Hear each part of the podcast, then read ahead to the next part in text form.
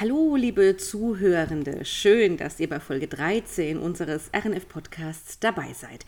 Für alle, die das erste Mal zuhören, ich bin Angela Schrödelsecker, Redakteurin, Moderatorin hier beim Rhein-Neckar-Fernsehen. Ich kümmere mich normalerweise um die Landespolitik, moderiere unsere Diskussionsrunde intensiv, drehe Reportagen und gehöre auch zu dem Team, das die Nachrichten in RNF Live vorbereitet und präsentiert. Ja, und dass mir dabei nicht langweilig wird, produziere ich mit großer Begeisterung den RNF Podcast. Dazu treffe ich mich alle 14 Tage mit einem meiner lieben Kolleginnen zu einem Gespräch hinter den Kulissen. Heute begrüße ich einen besonderen Gast, so wie immer. Ich habe eigentlich nur besondere Gäste, aber heute die Schauspielerin, Sängerin, Kommunikationstrainerin und, und, und, so ganz nebenbei das Gesicht einer meiner Lieblingssendungen. Wir hier daheim. Liebe Barbara Zechel, es ist so schön, dass du mich hier in meinem Podcast besuchst. Wir hier daheim, eine großartige Sendung, die du bei uns machst, redaktionell auch betreust. Für alle, die die Sendung nicht kennen, was genau treibst du denn da seit einem Jahr bei uns? Also, erstmal hallo, liebe Angie. Danke, dass ich in deinem Podcast dabei sein darf. Es ist mir eine Freude und eine Ehre. Aber und es gerne. ist heute die 13. Na, hallo. Ja. Das ist aber gut. Das, das nehmen wir mal als gutes Zeichen. Unbedingt. Also die Frage, was mache ich in Wir hier daheim? Also in Wir, der, wir hier daheim, da schwätze ich ein bisschen anders, da schwätze ich nämlich so. Und ich fahre durch unsere schöne Metropolregion Rhein-Neckar, die ich sehr, sehr liebe. Und guck, wo schöne Orte sind, guck, wo tolle Leute sind, bring die öfter mal zusammen und äh, berichte von da. Und das sind oft Ziele, wo man dann auch selber hin, wo man dann hinfahren kann. Und ja, und es ist mir eine unglaubliche Freude und äh, ja und Ehre, dass ich das machen darf. Wirklich, das ist einfach traumhaft. Du hast es und ist das, die Ergebnisse sind auch traumhaft. Also ähm, danke. Ja, das muss man auch mal sagen. Ähm, Dialekt, das ist eben ein großes Thema bei dir. Das ist auch ein Schwerpunkt bei dir hier daheim, dass eben im, in Mundart, im, im Dialekt gesprochen wird. Ähm, wie wichtig ist denn Dialekt überhaupt für eine Region, für eine Gemeinschaft, für eine Gesellschaft? Genau, das Wichtigste ist nämlich für die Menschen. Was bedeutet Dialekt für uns Menschen? Dialekt ist was ganz, ganz, ganz, ganz, ganz wichtig. Ich kann es nicht mehr betonen, weil es ist unglaublich identitätsstiftend. Es, ist, es, es äh, führt dich ganz eng zusammen mit dem Herzen, mit der Region, da wo du lebst. Und dann eben auch mit den Menschen, mit denen, zu, mit denen du zusammenlebst. Weil, also zu mir als Kommunikationstrainerin und Artikulationstrainerin kommen eben auch Menschen, die sagen, ich spreche zu sehr Dialekt, das gefällt mir nicht. Und dann, und dann sage ich immer, ey, seid froh, seid stolz, dass ihr diesen Dialekt sprecht. Und ich werde euch diesen Dialekt nicht abtrainieren, sondern ich werde euch eine neue Sprache dazu trainieren, nämlich, wenn es geht, dann in irgendeiner Weise das Hochdeutsche. Aber ich bin weit davon entfernt, Menschen zu sagen, dass sie sich den Dialekt abgewöhnen sollen. Sie sollen nur was Neues dazulernen weil, wie gesagt, Dialekt ist schön und auch ich verändere mich. Wenn ich Dialekt schwätze, dann bin ich plötzlich ein anderer, ein anderer Mensch. Dann schwätze ich tiefer, ich erlaube mir mehr, ich bin frecher. Und hier an der Palz heißt es ja die Pelzer Grischan, ich darf ein bisschen lauter sein. Also es ist einfach, wenn ich zum Beispiel die Sendung wie hier daheim auf Hochdeutsch machen würde, ha, das wäre, das wäre, das wär's nicht. Das, nee. geht, das geht gar nicht. Es geht gar nicht. Nee. Ich habe immer noch die Folge mit dem Perkeo im Hinterkopf, wie ihr ah, beide hallo. durch Heidelberg marschiert. Jetzt überleg mal, ihr hättet das in Hochdeutsch gemacht. Geht gar nicht. Das wäre Katastrophe. Nicht. Katastrophe, geht gar nicht. Da hätte man schon. Also ich meine, genau. Und was ich halt auch ganz schrecklich finde, ist, wenn Menschen, die Dialekt sprechen, wenn die dann plötzlich anfangen, Hochdeutsch zu reden, mhm. das Honoratiorendeutsch, hat, da, geht, da wird ja die Milch sauer. Das geht auch nicht. Großartig. Also wir sind jedenfalls froh, dass du jetzt seit, äh, seit einem Jahr tatsächlich genau. jetzt, äh, bei uns bist mit im Team und eben diese wunderbare Sendung machst. Und, ähm, aber wie genau bist du denn bei uns gelandet? Wie bist du eigentlich zum RNF gekommen? Krass. Also ich bin auch, also für mich ist es gerade auch in der Pandemiezeit echt ein Sechser im Lotto, um nicht zu sagen ein Tausender im Lotto. Also, das war schon wirklich kurios. Der Ralf und ich, wir kennen uns von irgendwelchen Events in Mannheim, in der Metropolregion. Da läuft man sich mal über den Weg, weil ich halt auch manchmal singe, auch zu offiziellen Anlässen und so. Also kennt man sich. Ich kenne den kurz, Ralf. Ganz kurz, Ralf muss mal kurz vielleicht für die erklären. Entschuldigung, der Ralf Kühnel. Ralf Kühnel, unser Geschäftsführer, ähm, aber er war auch schon diverse Male hier im Podcast. Aber egal, wir erwähnen es trotzdem. Genau, den Ralf Kühnel, unseren wertgeschätzten, das, ich sage jetzt bewusst unseren. Geschäftsführer. Absolut. Ja, und den habe ich am, wir treffen uns natürlich auch immer am 6. Januar zum OB-Treff im Rosengarten und am 6. Januar 2019 haben wir uns wieder, wir treffen uns auch ungefähr immer an derselben Stelle, witzigerweise. Äh, und dann hat er mich gefragt, Barbara, wir planen, und da war da waren, glaube ich, die Gespräche mit dem Neuretter haben gerade angefangen. Ich weiß es nicht mehr so genau. Oder ich weiß nicht, in welcher Phase das RNF da war. Auf jeden Fall hat der Ralf da schon über Formate nachgedacht und hat gesagt, du Barbara, wir planen, dass wir in unsere schöne Region zeigen und das eben auch in Kurpfälzisch. Und könntest du dir vorstellen, dass du das eventuell machst? Und dann habe ich ihn angeguckt und habe gesagt, okay, was genau? Und dann ja, und habe dann, hab, vorstellen könnte ich mir das, aber ich habe jetzt, also grundsätzlich kann ich es natürlich, ja klar, gerne, so. Dann ist ein Jahr vergangen und wir haben kein Wort darüber verloren. Ihr hattet, oder der Ralf, das ganze RNF hatte Trouble mit der, mit der, ich glaube, zweiten Insolvenz, ich weiß es nicht. Und dann kam aber tatsächlich der Engel Schneider Neureiter und hat das übernommen. Und dann kam der 6. Januar 2020 und wir treffen uns wieder ungefähr an derselben Stelle. Und diesmal frage ich den Ralf und wir haben das ganze Jahr, obwohl wir uns zwischendurch gesehen haben, haben wir nicht drüber geredet. Und dann frage ich den Ralf, du, sie, du wie sieht es denn aus? Ist das, ist das noch irgendwie aktuell? Macht ihr so ein Format? Wie, wie es damit? Einfach mal so ins Blaue gefragt. Und dann hat er gesagt, du Barbara, ja, lass uns erstmal hier alles eintüten und alles, äh, alles genau checken, was alles möglich ist und so, aber ich denke schon noch an das Format und ich melde mich. Ja, also für Satz Freischaffende, hört, für Freischaffende, mich. genau, ist ich melde mich, ist äh, das ist kann so und so nehmen, aber man sollte nie zu viele Erwartungen in die Worte ich melde mich setzen. Und das habe ich dann auch nicht gemacht. Aber zwei Wochen später kriege ich einen Anruf oder eine WhatsApp-Nachricht vom Ralf, der sagt, Barbara, kannst du nächste Woche zu uns ins rhein Fernsehen da noch in der Dudenstraße kommen? Und ich habe gedacht, ey, super, ja. Dann haben wir was ausgemacht. Dann bin ich dahin. Und erst war ich mit dem Ralf allein und dann sagt er, und ich habe natürlich, das muss ich wirklich sagen, ich habe natürlich gedacht, dass ich da nicht die einzige Bewerberin bin. Also ich habe gedacht, das sind auch noch andere Frauen. Aber ich habe mich da erstmal alleine eingefunden. Dann kam der Ralf dazu und hat gesagt, er holt jetzt noch eine andere Person dazu. Und ich dachte eben, das sei dann eine Mitbewerberin, aber es war der Stefan Bleich. also keine Mitbewerberin. Mit Sicherheit. So, mit Sicherheit. Mit Sicherheit nicht. Und dann, ja, und dann, äh, und dann habe ich tatsächlich, du kennst mich ja, habe ich dann den Ralf auch gefragt, du sag mal, ähm, bin ich hier allein? Ich habe gedacht, das ist so eine Art Casting und so. Und dann sitzt der Ralf mir gegenüber, schaut mir in die Augen und sagt, Barbara, du machst es und kein anderer. Und ich habe gedacht, wow. Ja, Recht so. hat er gehabt. So, und das, und das war im März und dann war erst einmal, dann haben wir, dann haben wir so ein kleines. Und dann hat er aber gesagt, er stellt mir aber, weil ich ja von Tuten, also das ist so, ich habe, Kamera ist mir natürlich, ich habe in den 90ern viel gedreht, ich bin Sprecherin, ich habe äh, also unendlich viele äh, Hörspiele, alle Formate, die man mit dem Mikrofon machen kann, gemacht. Also es ist mir alles vertraut. Ich schreibe meine Texte bei meinen eigenen Abenden selber. Also die drei, die Elemente, die dazugehören, die kenne ich in- und auswendig. Aber das in einen Film, in einen Film sozusagen zusammenzusetzen, das kenne ich nicht. Und dann hat er gesagt, ich setze dir eine Redakteurin an die Seite, die wird dir am Anfang, so die ersten drei, vier Folgen, wird dir die, wird die, wird die dir zur Seite stehen. Und dann hat er den Namen genannt, den habe ich mir nicht so gut merken können, weil der ist ein bisschen kompliziert, wenn man den das erste Mal hört. Und dann hieß es aber, das ist die Angela Schrödelsegger. so, die setzt da, die mit der Chefin, und, und, ihr werdet euch gut verstehen, hat er Ralf gesagt. Und dann habe ich halt gedacht, und, dann, und, und die, dann, die ist jetzt noch ein bisschen beschäftigt, aber wenn die, wenn die, äh, wenn die bereit ist, dann, dann, dann werdet ihr das erste Mal miteinander sprechen.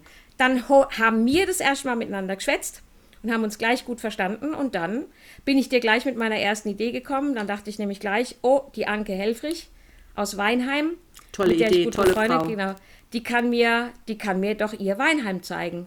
Dann habe ich das dem Ralf gesagt, du, das, ich hätte die Idee, habe sofort die Anke angerufen, die hat auch nicht, die hat auch gedacht, was will sie, aber gesagt, ich bin bei allem dabei, ich, alles, was du machst. Und ich habe deshalb dran gedacht, Angie, weil, wenn ich, mit, wenn ich die Anke treffe, dann schwätze mir immer sofort so ein Kauderwelsch aus Hochdeutsch, Dialekt und haben unseren Spaß. Das ist immer eine helle Freude.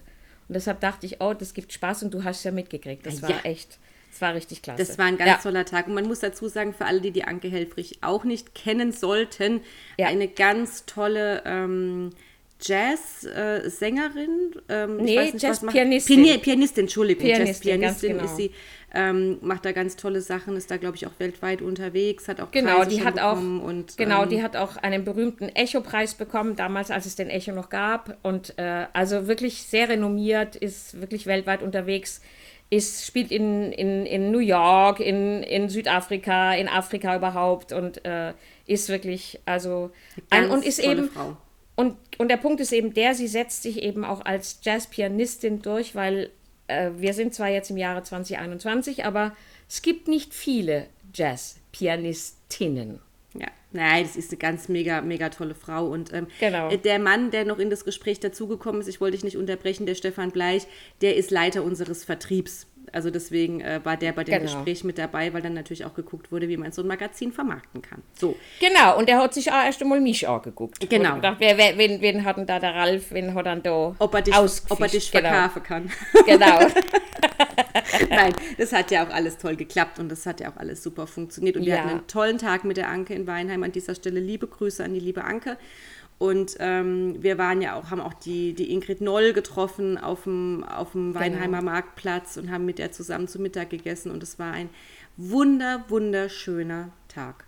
Genau, es war ein wunderschöner Tag und es war eben auch so der erste Film und ich war wie schon lange nicht mehr aufgeregt, als das Ding dann, als wir das dann geschnitten hatten. Und ich dachte, wow, und das ist echt, also da war ich echt super aufgeregt und dachte, wie werdet ihr es alle aufnehmen? Und, äh, und da war ich so glücklich, dass das, dass das euch gefallen hatte, weil dann, ja, und dann habe ich auch so eine kleine Sicherheit bekommen, wobei äh, Learning by Doing und äh, klar, was, was mir, glaube ich, was der Ralf natürlich auch sofort gemerkt hat, ich habe keine Angst vor Menschen, ich gehe auf die Leute zu, ich bin offen, ich bin manchmal auch ein bisschen frech, aber manche mögen das ja.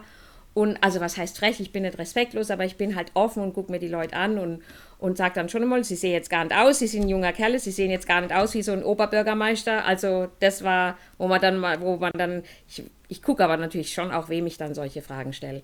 Aber das macht Lust und Laune, sowohl mir als auch, glaube ich, den Leuten selber und den Zuschauern und Zuschauerinnen. Absolut. So habe ich das Gefühl. Absolut, das kann ich nur unterschreiben. Und wenn Sie bei mir im Hintergrund, liebe Zuhörende, ähm, es donnern, grollen hören, tatsächlich sitzen wir gerade in einem Unwetter. Das letzte Mal bei dem letzten Podcast war es Bombenwetter, das Fenster war offen und draußen grölten die Nachbarinnen. Und ähm, diesmal muss ich sagen, die Hintergrundgeräusche sind ein Gewitter. Bei hört, mir ist gerade auch ein Donner. Das? Hört man dieses ja, also, Donnergrollen? Also ich höre es nicht, aber ich höre meins, weil ich habe es nämlich hier auch. Wir sitzen ja nicht am selben Fleck, aber bei mir ist gerade auch ein richtiges Donnergrollen. Also es ist nicht Kannst mein Magen, es ist nicht mein Magen, der knurrt hier, sondern das ist tatsächlich das Wetter da draußen. Aber egal, wir ziehen es hier durch. Wir trotzen dem wir Wetter. trotzen dem Unwetter, genau. Barbara, du bist wahnsinnig viel rumgekommen. Viele kennen oh ja, dich relativ. Du bist schon relativ, durch Deutschland, ja. bist du schon rumgekommen. Ja, das stimmt. Ähm, ja. Auf den Bühnen, im TV. Man kann sagen, ich sage es jetzt auch einfach, du wirst 60 dieses Jahr, auch wenn ja. man es dir nicht ansieht. Danke. Auch deine Energie nicht anmerkt. ähm, ich ähm, bin sehr gespannt auch auf deine Geschichte. Wo bist du denn groß geworden? Wo bist du aufgewachsen? Ich weiß ja aus der Folge von Heidelberg, da bist ja. du, aber wo genau, was, wie war deine Kindheit? Also, ich bin auf dem Boxberg groß geworden. Wenn jemand Heidelberg kennt, das ist dieses Stadtviertel oben im Wald. Und wohlgemerkt, als ich groß wurde, gab es noch keinen Emmertsgrund. Da war der Emmertsgrund tatsächlich noch wunderschöne Weinberge. Also, und ich kann sagen, und ich bin in einem der Hochhäuser groß geworden. Da gibt es fünf Hochhäuser und in einem der Häuser bin ich groß geworden, ganz oben. Und so ein Hochhaus ist ja wie so ein Dorf. Da waren 52 Parteien. Das waren so, das waren, glaube ich, ein und etwas großzügig geschnittene Dreizimmerwohnungen oder ein und zwei, ich weiß es gar nicht, also auf jeden Fall großzügig drei bis so, so 90 Quadratmeter, glaube ich. Das waren die größten Wohnungen und eben kleine, also da haben auch Singles gelebt. Und ja, das ist wie ein Dorf auf elf Etagen. äh, total eng, aber, und, aber was man da, was ich wirklich nicht missen will, erstens mal kannte ich nichts anderes und du bist einfach, du musst sozial sein, weil äh, da ist das Zusammenleben, dass das funktioniert, ist da wichtig, weil du musst also, also ich, du wirst mich zum Beispiel, ich bin ja, kann ja sehr laut sein, aber wenn ich zum Beispiel nachts, wenn ich irgendwo anders bin und, und dann die Leute verlasse und dann durchs Haus gehe, dann bin ich mit manchmal die Einzige, die auf Zehenspitzen läuft, weil ich weiß, dass die anderen Leute wahrscheinlich schlafen. Weil es gibt dann ganz viele, die da immer, und dann sage ich immer, ey Leute, leise, die schlafen alle. Das könnte, ja, also, und das kommt von dieser Sozialisierung in einem Hochhaus. Da muss man einfach ein bisschen Rücksicht nehmen aufeinander. Und, und dann. Das Wald, ne? Wald war ja, ja ein großes genau. Thema in deiner Kindheit. Genau, absolut. Weil wenn ich dann aus dem Haus gegangen bin, dann war ich erstmal auf einer Riesenwiese und Riesenwiese. Also äh, keine kleine Wiese, sondern äh, Wiese, wo du äh, 200 Meter lang. Und dann, die endete im nächsten Haus und dann aber rechts und links Wald. Also ich bin in den Bäumen im Wald groß geworden. Und das, das ist mit das Schönste, also das wollte ich, die, der Gedanke daran und auch meine Sehnsucht nach Wald, also wenn ich im Wald bin, fühle ich mich zu Hause, richtig zu Hause, weil damit bin ich groß geworden. Ich liebe auch, bin froh, dass ich hier in Mitteleuropa, weil ich liebe auch die vier Jahreszeiten. Wenn man mit dem Wald groß wird, dann sieht man, wie der Wald sich verändert, je nach Jahreszeit, also im Frühling, im Sommer, im Herbst und im Winter. Und ich könnte mir gar nicht vorstellen, irgendwo nur im Süden zu sein, wo die Bäume immer nur grün sind. Also ich brauche wirklich diese vier Jahreszeiten, weil ich die, weil ich den Wald dementsprechend dann auch äh, erkenne und also wiedererkenne und mich das einfach ein gutes, das gibt mir ein gutes Gefühl. Thema Schule, eher so der Rowdy, eher so die Stille, das kann ich mir bei dir nicht vorstellen, aber kann ja sein. Man entwickelt sich also, ja auch im Laufe der Zeit. Also Rowdy, ich war kein Rowdy, aber ich war schon sehr lebendig und in der ersten Klasse war es so, dass ich, da saß also die kleine Barbara und ich habe nicht kapiert, dass wenn ich was wusste, weißt du, was ich gemacht habe? ich bin vor zur ich habe mich nicht oh, gemeldet, oh, sondern ich bin vorgelaufen und habe gesagt, was ich weiß. Und dann hat wohl die Lehrerin, ich erinnere mich noch an viele Namen meiner Lehrer, weil ich gern zur Schule gegangen bin, Frau Budjatschenko, ich würde, vielleicht lebt sie noch, auf jeden Fall, die hat dann bisschen verzweifelt meine Eltern angerufen und hat gesagt, bitte machen Sie Ihrer Tochter klar, dass sie auf ihrem vier Buchstaben sitzen bleibt und sich meldet. Wobei die mochte mich gern, aber trotzdem fand sie das ein bisschen heftig. Und dann gab es noch eine wirklich tolle Geschichte, die erzähle ich euch jetzt, weil ähm, ich war, also ich bin sehr, sehr gerne zur Schule gegangen. Ich hatte, habe viel gesungen, war im Extrachor, habe äh, viele Chorreisen gemacht, wir haben viele Chorwochenenden gemacht. Wir waren in England, wir waren in Frankreich, wir waren in Israel mit den Chorreisen. Ich habe viel Sport gemacht, diese vielen, vielen Bundesjugend äh, Jugend trainiert, diese ganzen Sachen. Also ich war auch in der Schulzeit viel unterwegs und das war natürlich auch toll. Ich habe, und das kann ich einfach nur jedem Schüler raten, ich war einfach immer ähm, mündlich ich habe einfach immer aufgepasst und war immer, mochte das sehr gerne und habe mich da immer sehr eingebracht. Und das heißt, dass man da auch dann weniger Hausaufgaben machen muss oder dass die einfach gleich parat sind irgendwie habe ich das gleich kapiert, dass das auch die halbe Miete ist. Wobei das ist auch eine Typfrage, ist mir schon klar. Wenn du jetzt eher ein bisschen stiller bist und dich nicht traust, dann schwätsch auch, meldest dich halt jetzt auch nicht immer, das ist mir schon klar. Aber das hat mir das alles sehr erleichtert. Und ich bin aber manchmal schon übers Ziel hinaus wie sagt man, äh, geschossen. gegangen. geschossen, Dankeschön, tatsächlich. Weil, Achtung, also ich war eine gute Schülerin, um nicht zu sagen manchmal auch eine sehr gute Schülerin, aber ich habe zweimal keinen Buchpreis bekommen. Ich weiß nicht, ob dir das was sagt. Bei uns war es so, dass man, wenn man so einen gewissen Schnitt hatte, kriegte man einen Buchpreis. Und daran bin ich zweimal gescheitert, weil, Achtung, Fleiß und Mitarbeit 1, Verhalten 4. das gar Was nicht laut sagen. Du warst doch der Ihr Raudi. Verhalten lässt gelegentlich zu wünschen. Aber eine vier in Verhalten, was hast du gemacht? Zweimal. andere Kinder Zweimal. Was nein, nein. Ich war halt einfach vielleicht manchmal ein bisschen laut und nicht zu bändigen, aber was dann echt eine super Geschichte. Ich habe ich muss jetzt ein bisschen ausholen, aber ich bin ja, bin ja zweisprachig und, und wenn Kollegen das mitgekriegt haben, dass ich gut Französisch sprach, also Theaterkollegen, dann haben die manchmal gesagt, Barbara, könntest du meinem Kind eventuell, könntest du dem und dem ein bisschen im Französisch helfen, der hat ein bisschen Probleme, wenn wir Pause haben und so, kein Problem. Und dann habe ich aber gemerkt, mir, fehlt, mir fehlen die wunderbaren Bücher, mit denen auch wir gelernt haben, das waren so Spezialbücher weil wir eben deutsch-französisches Gymnasium sind keine Bücher, die du irgendwo erwerben konntest. Und dann habe ich meine ehemalige Klassenlehrerin angerufen. Irgendwie habe ich die Nummer rausbekommen, die ich damals aber nie in Französisch hatte, aber ich wusste, die hat auch Französisch unterrichtet und wir haben sind in Kontakt gekommen und kein Problem, ich habe die Bücher bekommen, ich habe unterrichtet und dann haben wir aber gesagt, so, wir treffen uns jetzt. Und sie fand ganz toll, dass ich Schauspielerin geworden bin. Ich war damals in Stuttgart engagiert und sie kam. Und dann äh, war, haben wir auch schon vorher ausgemacht, sie hat mich also, sie hat mich in Berlin und in Stuttgart besucht und die war in Stuttgart und äh, war klar, sie wird bei uns zu, bei mir zu Hause schlafen. So. Ja, dann, also das Gästezimmer war für sie bereit. Und dann sind wir natürlich noch gesessen, haben gesprochen und alles. Und dann kam es genau auf diese Episode ja, ich war ja manchmal jetzt, war ja manchmal für sie schon auch heftig mit mir. Und dann hat sie gesagt, nein, alles gut und alles gut. Babsi, hat dann immer, ich hieß ja damals immer Babsi, wir hatten fünf Barbaras und ich war die Babsi, also Babs, Barbara, Bärbel und zwei und äh, Babsi, Babs, Bärbel und zwei Barbaras. Und ich war die Babsi eben. Babsi überhaupt kein Thema, alles gut. Und dann habe ich gesagt, na, ich zeige Ihnen mal was. Sie haben mit, ihren eigen, mit Ihrer eigenen Hand Folgendes geschrieben. Ihr Verhalten lässt gelegentlich zu wünschen übrig. Du, die hat mich angeguckt und ist ganz käseweiß war, weil sie sich so, weil ihr das ganz super peinlich war. Das war so ein. Ge und dann hat sie gesagt, das glaubt sie nicht, das stimmt nicht. Und dann habe ich, weil ich genau wusste, wo, habe ich mein Zeugnis geholt und habe es ihr vor die Nase gehalten. Nein. Und die, der, der war das. Aber es war so süß. Und ich habe so gelacht und habe gesagt, das muss, das ist doch, das ist doch wunderbar. Und dass ich, das ist alles gut, alles gut, alles gut. Also, aber das war für mich ein, also ich habe, ich habe ein bisschen, ich habe innerlich sehr, sehr, sehr gejauchzt, weil ich fand das eine super süße Szene. Und ich muss sagen, diese vier im Verhalten, soll ich dir was sagen? Meiner Mutter war das total unangenehm, aber mein Vater, also wenn ich das richtig damals interpretiert habe, dann war der gar nicht mal so unstolz. Heißt, dem hat es gar nicht, dem hat es ganz gut gefallen. Weil du ein bisschen rebellisch warst. Ja, so, der fand es nicht so schlecht. so, das zu meiner Schulzeit. Aber ich bin sehr gerne hingegangen.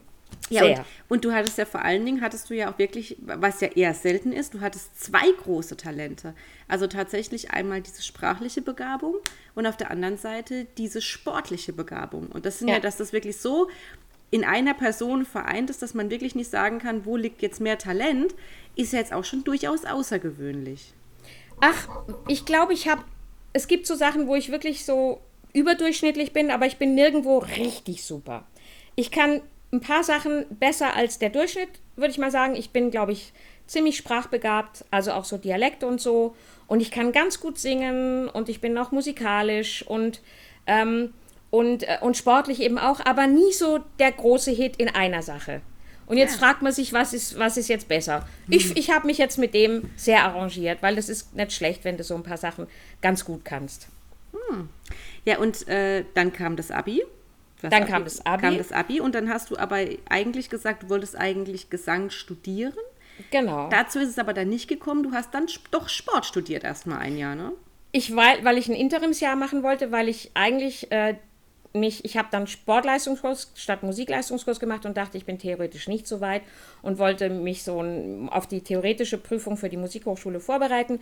Habe gedacht, das mache ich aber nicht allein und habe dann interimmäßig Sport studiert in Heidelberg äh, wie Sporthochschule Köln, die gleichen Anforderungen und habe da auch ähm, wunderbarerweise, wir waren damals nur sechs Mädchen, heute sind es wahrscheinlich sehr, sehr viel mehr und habe da auch ein Fußballseminar belegt, weil das ist natürlich eine meiner großen Leidenschaften, Fußball. Insgesamt der Sport überhaupt. Ich habe damals auch viel Leichtathletik gemacht und habe viel und war äh, bis in die Verbandsliga, habe Volleyball gespielt, also ich kleiner Pimpf, aber ich habe halt hinten in der Abwehr alles rausgeholt und habe halt wie so, eine, wie so ein kleiner Ball, Gummiball gestellt vorne am Netz. Ich habe nie, aber ich habe halt die Ball, Bälle ganz gut verteilt vorne.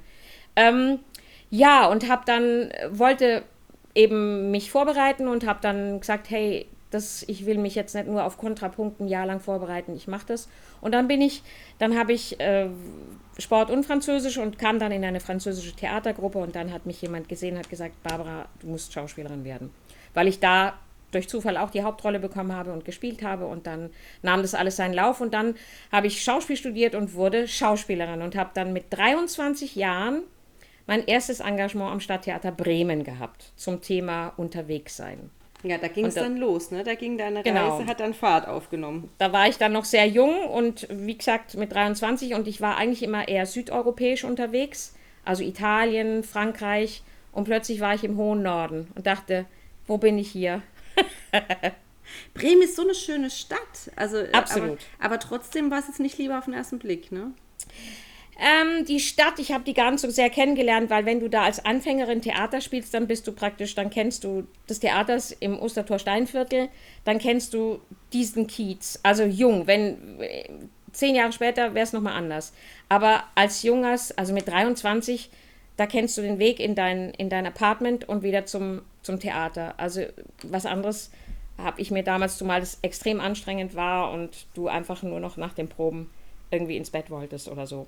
Also es war schon, ja, es war, war anstrengend, aber war natürlich auch toll.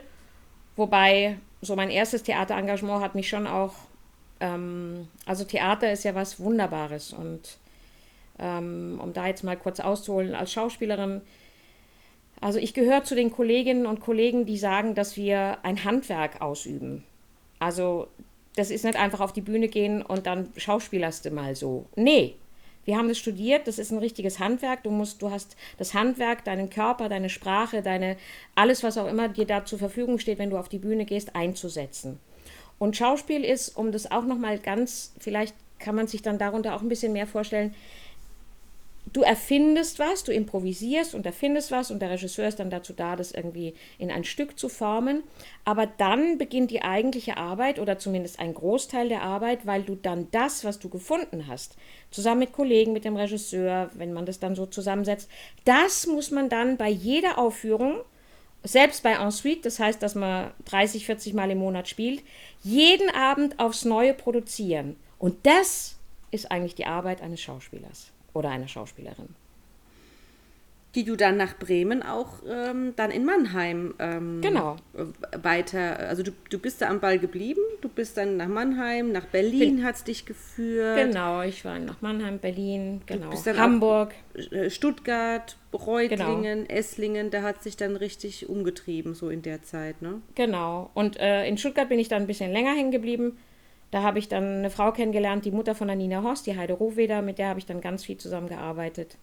Und wir hatten damals auch eine echt, lass mich das so sagen, echt eine geile Zeit, weil wir waren, wir hatten ein Privattheater, das hieß Theater im Westen und wir haben Musicals aufgeführt und wir haben echt auch damals dem Staatstheater echt Konkurrenz gemacht, weil das war einfach eine geile Zeit.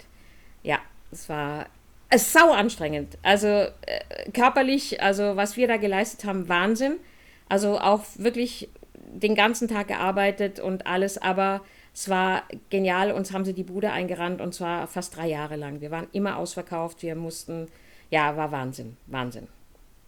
Was für Menschen bist du da begegnet? Du hast jetzt schon erwähnt, die Mutter von Nina Hoss, aber du bist ja wahnsinnig vielen Menschen äh, begegnet, hast mit wahnsinnig vielen tollen Menschen auch zusammengearbeitet. Was waren denn so Highlights für dich? Ach, äh, also ich habe auch, ich kenne auch die Nina Hoss ganz gut ähm, oder habe sie damals ganz gut kennengelernt. Äh, ja, also es gab schon tolle Menschen. Ich habe, das ist allerdings eine Episode, die so ein bisschen nicht mit dem Schauspiel zusammenhängt, aber als ich damals nach Stuttgart gezogen bin, habe ich einmal eine kleine Episode, die, die ein bisschen besonders war, weil ich wusste auch, weiß bis heute nicht, wie ich dazu kam. Auf jeden Fall wurde der Geburtstag von Mario Adorf wurde im SWR gefeiert. Und irgendwie, ich weiß nicht warum, weiß es bis heute nicht, habe ich zwei, sollte ich ihm zwei Lieder singen. Und das habe ich dann auch gemacht und wahnsinnigerweise waren in diesem Studio eben auch andere Kollegen, unter anderem auch Barbara Sukowa, also eine große Fassbinder-Schauspielerin, eben auch Mario Adolf ja auch. Über, den, über die Verbindung war sie dann auch da. Und dann völlig, also wirklich, ich war ja damals noch nicht so alt, ich war damals Ende 20 oder so. Und dann steht da, und dann bin ich da in der Garderobe mit der Barbara Sukowa zusammen. Und dann liefen da damals ja schon auch Monitore in der Garderobe. Und dann sah man also Barbara Sukowa im Film, im Monitor, weil die Filme gezeigt wurden, in der Retrospektive sozusagen, mit sie, mit Mario Adolf in der Szene und, und dann steht sie aber in live direkt neben mir. Und ich dachte, das ist jetzt ein spooky Moment. Das ist so krass. Ich sehe da diese berühmte Schauspielerin und dann, dann ziehen wir uns da zusammen um und das, es war so gaga und ich dachte, wow, das ist jetzt irgendwie besonders. Das merkst du dir bis, an, bis ans Ende deines Lebens. Du hast bestimmt viele von solchen Momenten gehabt, oder? Ich meine, wo du einige, gespielt einige. hast, da gab es doch ja. bestimmt einiges, was hängen geblieben ist. Ja, wobei ganz wichtig, also ähm, ähm, ja, es sind ganz viele Sachen hängen geblieben, aber auch mit Namen, die man vielleicht so nicht kennt und trotzdem wunderbare Kollegen sind. Also das möchte ich auch nochmal, was den Beruf des Schauspielers anbelangt oder des Sängers.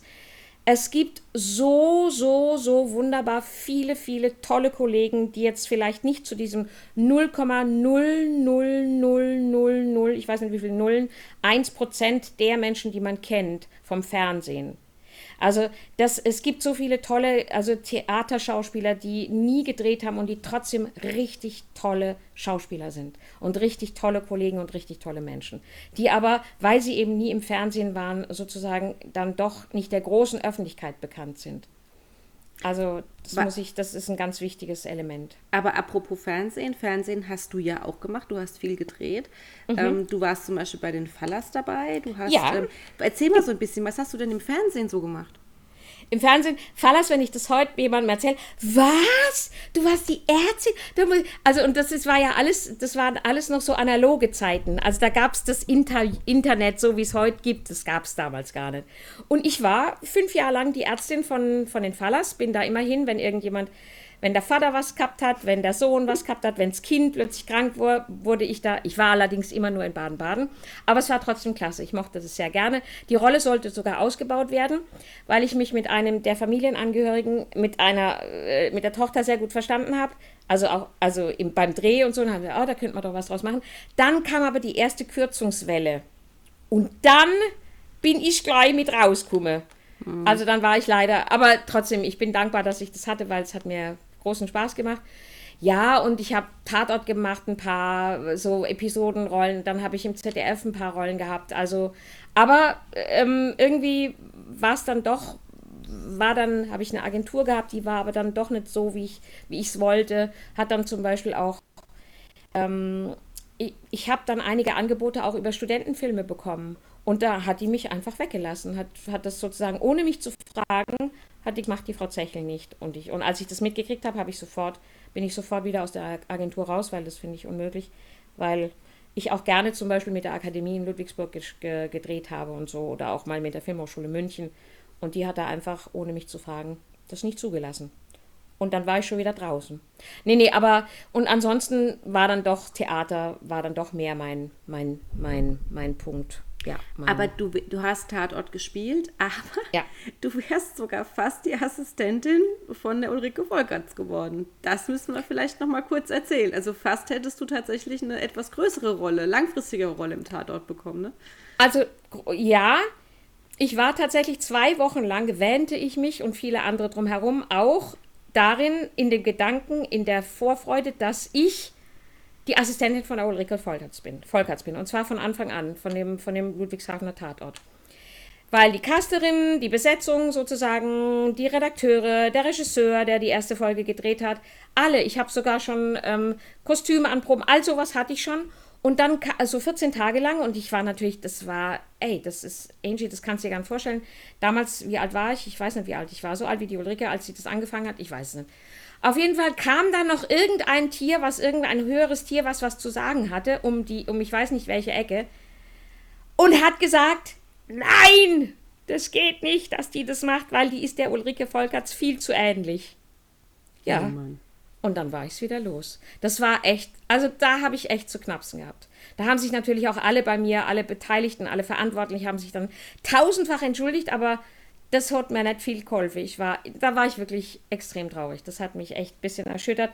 Hat mir aber auch, also das einzig Gute war, dass ich seitdem erst, wenn wirklich die letzte Unterschrift, also es gab schon so eine Vorunterschrift oder so, aber erst wenn die letzte Unterschrift gemacht ist, und selbst dann, selbst dann gibt es noch, gibt's noch Sachen, die dann nicht stattfinden. Und auch wenn du, also vielleicht wenn du erst am Drehort bist oder im Theater die erste Probe hast, dann kannst du davon ausgehen, dass es wirklich stattfindet.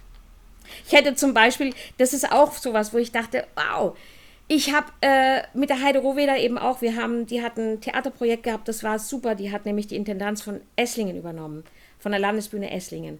Und ihr Konzept war das, dass die Schauspieler und Schauspielerinnen und die Regisseure und die Dramaturgen, die waren alle plus minus 30.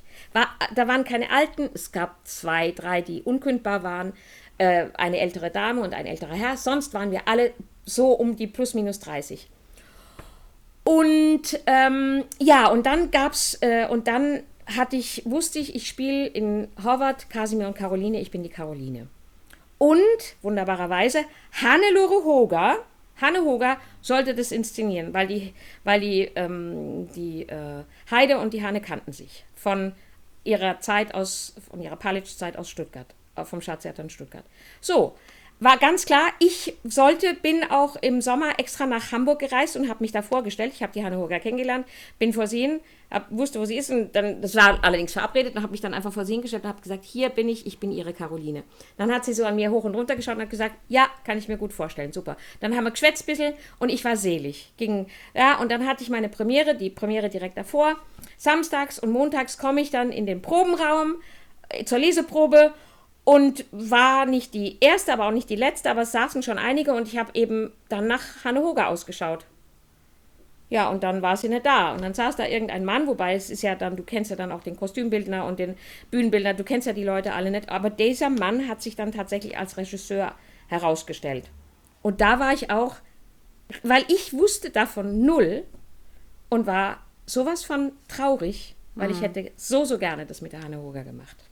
Naja, also insofern. geworden, mit Sicherheit. Ja, das wäre, also es war auch so, es war eine schöne Inszenierung, aber ich hätte es gerne mit der Hanne Hoger gemacht. Also das dazu ja. wollte einfach nur sagen, man muss einfach warten, bis wirklich die Dinge tatsächlich stattfinden, weil es gerade im, im künstlerischen Bereich, oh, oh, oh, da ist nichts sicher. Hat man jetzt auch gerade in der Pandemie wieder gesehen, ne? Ja, das ist ja nochmal ein ganz anderes nochmal Thema. Extrem, ja. extremer ja. Fall. Aber du bist, ne, auch wenn es jetzt mit der Tatortrolle da nichts wurde, trotzdem Fernsehen hat dich schon immer da so ein bisschen, ne, war schon immer so ein bisschen auch dein Ding, auch als es um das Thema Sport ging. Weil du ja gesagt hast, ich bin die geballte Fußballkompetenz, ich habe was drauf. und ihr, das, das, ZDF braucht mich ganz dringend ähm, für die, äh, fürs, fürs Kommentieren der, der WM 98 in Frankreich. So. Das ist jetzt eine, eine ganz eigenständige Interpretation von Angela Schrödelsegger. Von der distanziere ich mich hiermit ganz offiziell. Aber es ist, klingt gut. Es klingt Oder? super gut. Ja, klingt es klingt gut. super. Klingt, klingt super. Klingt super. Ja, sag nee, mal, dann, was war denn da los? Ja.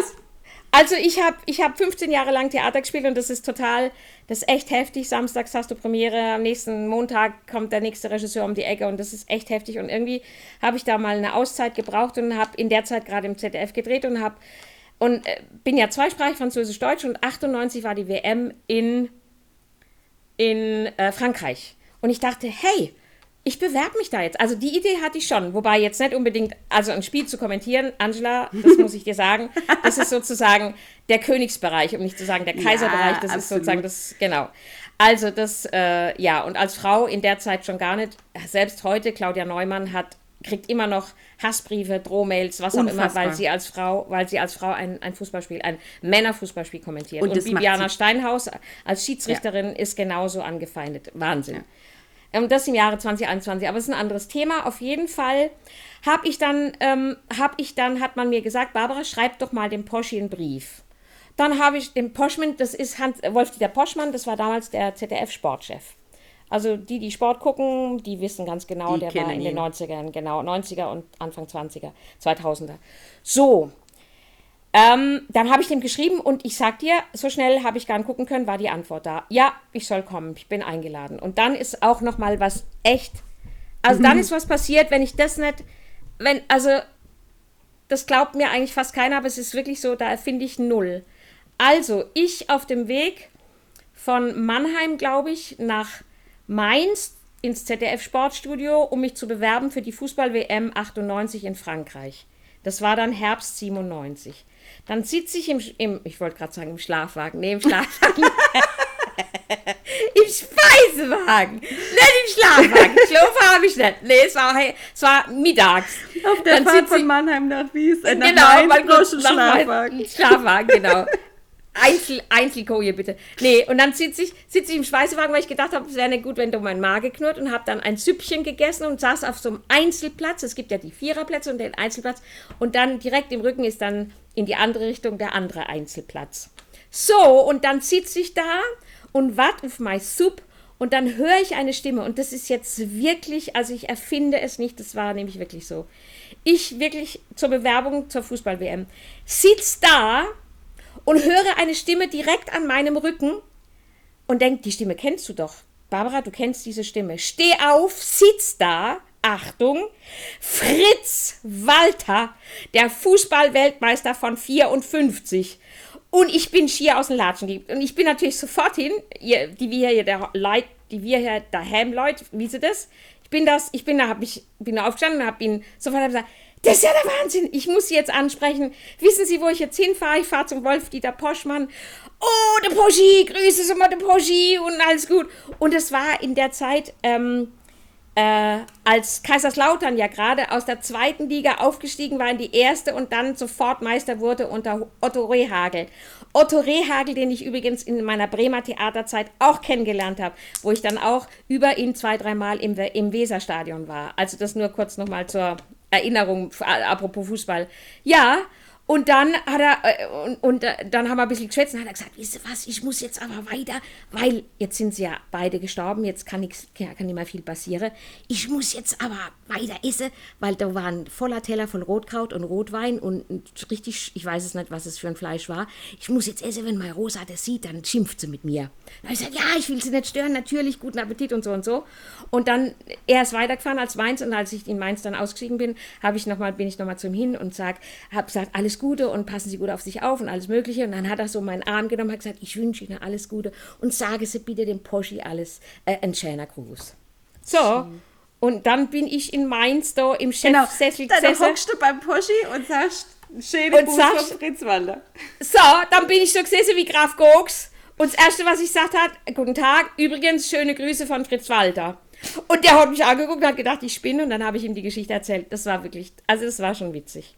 Ja, aber leider. Ich habe keine Planstelle ja, bekommen, genau, leider. sondern ich habe dann aber, was war aber trotzdem auch sehr toll war, ich habe dann zwei Monate in der Sportredaktion zugebracht und das war auch genial. Ich habe Oliver Kahn, ich habe zum Beispiel Oliver Kahn, also ich habe dann alle Sportsendungen, die es im ZDF gab, Sportreportage, aktuelle Sportstudio, dann den täglichen Sport, ähm, immer mitgemacht und äh, habe dann auch kleine Beiträge und die zwei Monate end endeten tatsächlich, dass ich auf einer Liste gelandet bin, wo ich hätte wo es die Möglichkeit gegeben hätte, dass ich angerufen werde, für einen Beitrag zu machen. Darauf konnte ich dann aber doch nicht warten und habe dann wieder Geld verdient und Schauspiel und äh, wieder in mein, bin wieder in mein, in mein ich muss aber schon auch sagen, in meinen geliebten Schauspieljob gegangen. Aber das war so eine wunderbare Auszeit, die ich nicht missen möchte. möchte. Du bist aber auch sonst auch viel auf Sportereignissen gewesen, jetzt ganz unabhängig von oh, ZDF ja. oder so. Ne? Du fährst auch gerne privat einfach so in, in, zu Fußballspielen, zu, zu Leichtathletik-Events oder was auch immer. Erzähl mal, du bist ja immer, immer on Tour. Also ich war schon in Zürich, das ist ja das berühmte Leichtathletik-Sportfest. Äh, das ist einfach, wer das mal erlebt hat, das ist so genial. Dann war ich bei den Weltmeisterschaften in Stuttgart, die Leichtathletik-Weltmeisterschaften in Stuttgart äh, in den 90er Jahren. Da ich so, da war ich so drei, vier Tage hintereinander.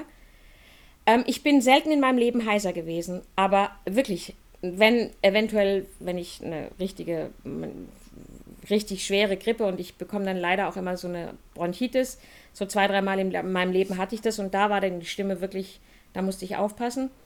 Und da war es aber so, dass ich ähm, dass wir eine, die, die 400 äh, Hürdenläuferin, ich glaube, es war damals eine Australierin, die haben wir ungefähr eins, ich weiß nicht wie lang, über eine Minute zum Weltrekord äh, geschrien. Danach habe ich, also hatte ich aber glücklicherweise abends keine Vorstellung, habe ich, da habe ich, war ich zum ersten Mal nur von der Stimme, vom Stimmbenutzen und zum einzigen Mal in meinem Leben heiser. Ja, dann habe ich in, dann war ich in Berlin bei den Weltmeisterschaften und habe Usain Bolt äh, habe live gesehen, wie Usain Bolt zum 200-Meter-Lauf äh, Weltrekord lief und habe natürlich einige Stadien. Ich war in Laudern, ich war im Waldhof, ich war in Bremen, ich war in Frankfurt, ich war in Stuttgart, ich war in der Arena in München. Also ja, weil es ist einfach, das ist so verrückt. Ähm, diese, der Sport, nicht alle Sportarten, aber auch die Leichtathletik noch viel weniger, aber zum Beispiel Fußball oder die Olympischen Spiele. Das ist so verkommen zu einem, zu reinem, wie sagt man, reinem Marketing und reinem Geld. Geld, Geld, Geld. Ich bewundere Felix Neureuter, der ganz klar sagt, ey Leute, was ihr da macht. Und ich bin auch ganz, das sage ich jetzt auch ganz offen, ich bin entsetzt über ähm, über Herrn Bach, der wirklich den olympischen Gedanken, finde ich, ähm, mit Füßen tritt. Also was da stattfindet äh, in, den, in der Funktionärsebene, ich bin ganz unglücklich darüber. Ähm, Genauso auch mit jetzt mit den, mit den Europameisterschaften im Fußball und die Weltmeisterschaft, diese ganze Vermarktung, dieses ganze Geld, das ist der Wahnsinn. Aber, und ich bin höchst kritisch und weiß das, dass es, dass ich das, dass man das, dass man das, dass das das Schlimmste ist, das, das mit das schlimmste Verbrechen an der Gesellschaft, was da teilweise stattfindet.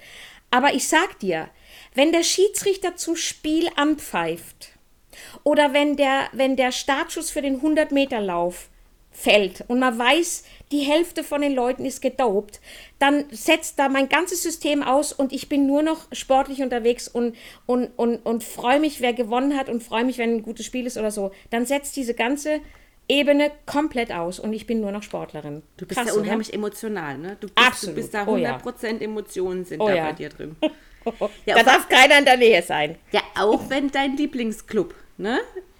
Oh ja, wenn meine Bayern, aber ich meine, jetzt Achtung, jetzt werden manche vielleicht, oh, Angie, hoffentlich machen sie jetzt den Podcast nicht aus, aber ja. manche, manche, manche schwanken, jetzt sollen sie dranbleiben.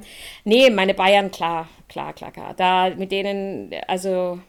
Warum? Äh, Warum ausgerechnet der FC Bayern? Also denen habe ich schon, ich habe ja als Fünfjährige schon, habe ich nicht Daktari oder ich weiß nicht, was dann im ZDF lief, sondern ich bin als Fünfjährige mit meinem Vater vor der ARD Sportschau gesessen. Und äh, tue das auch heute noch, wobei heute gibt es ja noch die anderen Formate.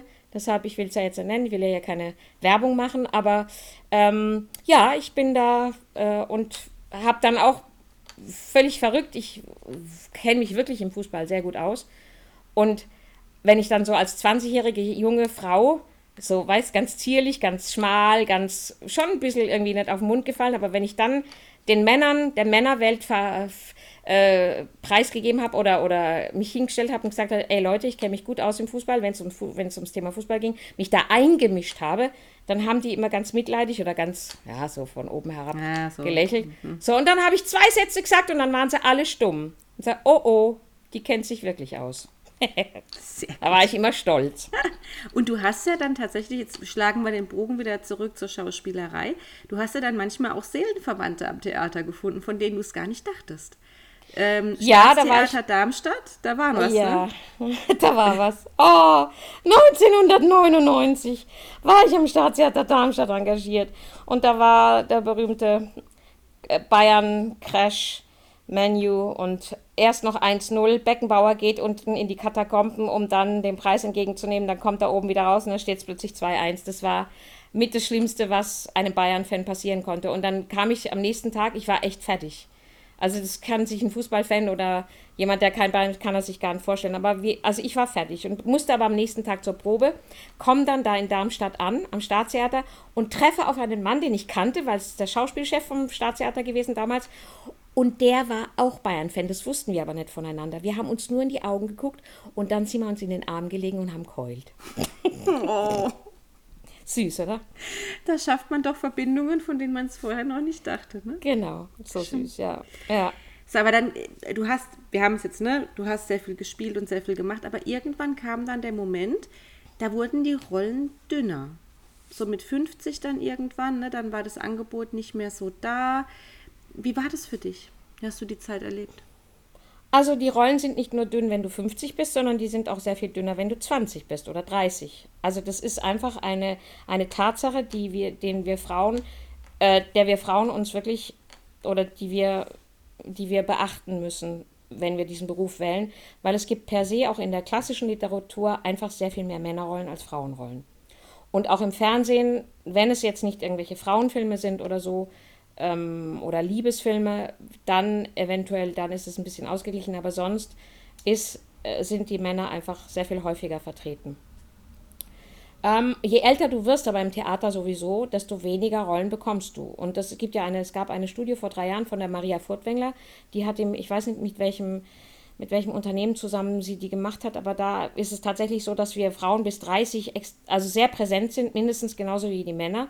Und dann geht unsere Kurve, Achtung, steil nach unten. Wow. Dann sind wir sozusagen nur noch in irgendwelchen Politmagazinen oder ich weiß nicht in was vorhanden, aber sehr viel weniger, sehr, sehr viel weniger, was echt krass ist. Wir sind im Jahre 2021, also im 21. Jahrhundert und trotzdem ist es immer noch so.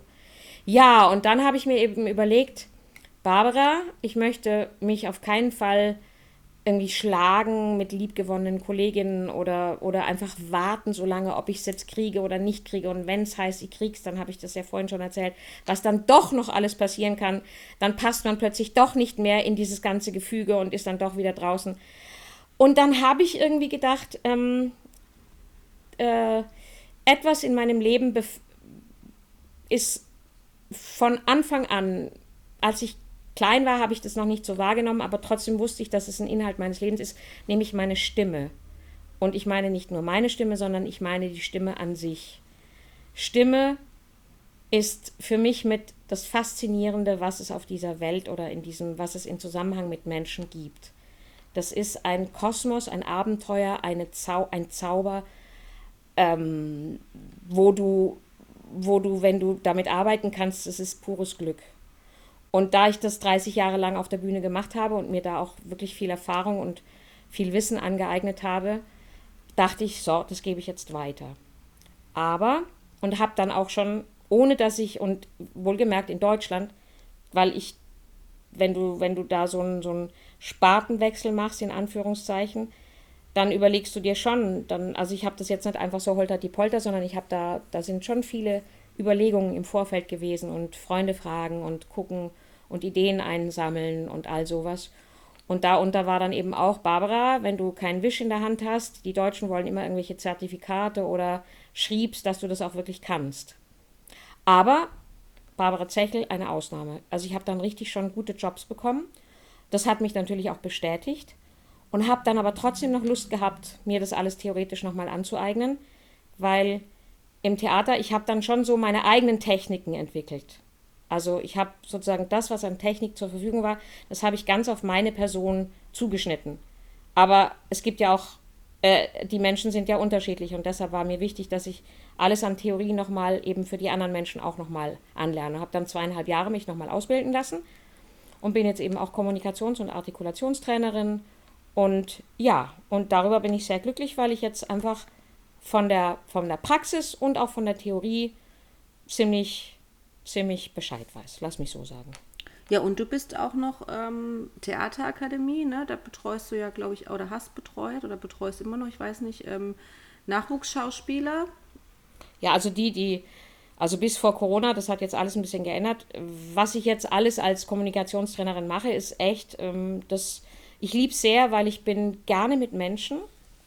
Also ich bin ein, ein Philanthrop, es sei denn, ich mag Menschen nicht, dann wende ich mich relativ schnell ab. Aber das ist nicht so häufig so. Und wenn ich Menschen sehr sympathisch finde, dann ist es für jemanden, also ist es für mich ein großes Glück, mit denen auch arbeiten zu dürfen. Und ja, also ich tatsächlich, ich arbeite mit, den, mit der Abschlussklasse von der Theaterakademie, also die, die dann Schauspieler werden, mit denen erarbeite ich auch ihre Lieder und bringe sie nochmal so, auch stimmtechnisch nochmal auf den Weg. Ich arbeite aber auch fürs Staatstheater in Karlsruhe, für die Solisten von der Oper. Man soll es nicht glauben, aber es gibt Sänger und Sängerinnen, die, die zeiseln. Das sind die wunderbarsten Sänger, wenn sie singen. Aber dann sprechen sie plötzlich so. Und man denkt, ja, warum redest du denn so komisch? Ja, weil du eine Sängerin bist, ja, aber das ist nicht deine Stimme. So. Und der muss man dann mal klar machen, dass sie dann ein bisschen anders da schwätzen muss, wenn sie reden soll. Weil, Spannend. Spannend, ganz genau. Und ich bin aber auch bei der Bundeswehr. Ich arbeite mit Führungskräften bei der Bundeswehr. Ich habe ein eigenes Studio und da arbeite ich mit Ärzten, mit, mit allem, was du dir vorstellen kannst. Mit Bundestagsabgeordneten, mit Politikern, mit Bürgermeistern, mit, äh, mit Polizisten, mit Zauberern, mit. Also die ganze Gesellschaft ist da vertreten. Klingt spannend. Ganz, es ist total. Es ist wirklich, es, äh, ich habe da wirklich ein großes Glück. Das ist sozusagen, das habe ich bis, ähm, und mein, äh, also ich gehöre zu denen, deren, deren Kalender ganz voll war. Und dann kam die Pandemie. Und ich glaube, das haben, also deine Kollegen, die jetzt, die du jetzt, die zwölf Kollegen, die du vor mir interviewt hast, die haben das alle nicht erlebt, aber ich habe es wirklich. Mein Kalender ist von 2020 März, der war bis anderthalb Jahre war der relativ durchgeplant. Da wurde alles gecancelt und ich habe mir wirklich die Mühe gemacht, ich habe es nicht ausradiert, weil ich alles mit Bleistift mache. Ich bin noch analog drauf, also ich habe das nicht irgendwo eingegeben, sondern ich habe das alles aufgeschrieben und ich habe überall dahinter geschrieben. Krass, das war richtig auch, um das wahrscheinlich zu verarbeiten. Ähm, abgesagt, abgesagt, abgesagt. Ich glaube, ich habe, ich weiß nicht, wie, 100, wie oft, wie ich das geschrieben habe in meinen Kalender. Krass. Echt. Wow. Also diese Solo-Selbstständigen, denen dann alle Aufträge weggebrochen sind. Und deshalb kam dann für mich dieses Wir hier daheim, war gerade in der Phase, weil ich wirklich auch so als Solo-Selbstständige oder als Freischaffende, wenn da plötzlich alle Aufträge weg sind, weil wenn du mit der Stimme arbeitest und irgendwann hat sich sehr bald oder sehr bald hat sich herausgestellt, dass diese blöden Aerosole, also dass die ja genau das, das, das Unheil anrichten. Das heißt, jeder geschlossene Raum und meine Arbeit passt einfach nicht zusammen. Und da war ich so zwei Wochen echt, also echt so, wie ich glaube ich in meinem Leben noch nie war. Völlig paralysiert so ein bisschen, so ein bisschen neben mir. Ich wusste gar nicht, ich wusste irgendwie weder, wo oben noch unten ist. Ich habe das, das war wirklich echt spooky, diese zwei, zwei Wochen. Ich konnte da auch nicht in meinem Schlafzimmer schlafen, in meinem Bett, sondern ich habe hier im Wohnzimmer geschlafen. Weil immer, wenn ich mich in mein Schlafzimmer, in mein Bett gelegt habe, habe ich plötzlich gedacht, ich kann nicht mehr atmen. Musste allerdings dazu sagen, dass ich enge Freunde in Italien habe und in der Zeit ganz viel mit Italien telefoniert habe. Ich glaube, das ist im Nachhinein vielleicht auch nicht so gut gewesen, weil von meiner besten Freundin in Italien, der Mann ist Virologe und hat am größten Krankenhaus in Mailand gearbeitet und da war gerade, da war wirklich, und der hat zum Beispiel auch gesagt, und das kann ich glaube ich auch sagen, denen, die durften nicht, nicht öffentlich berichten, was Sache ist. Und wenn du allein so einen Satz hörst, dann weißt du, was Sache ist. Also das war echt eine sehr bedrückende Zeit für mich.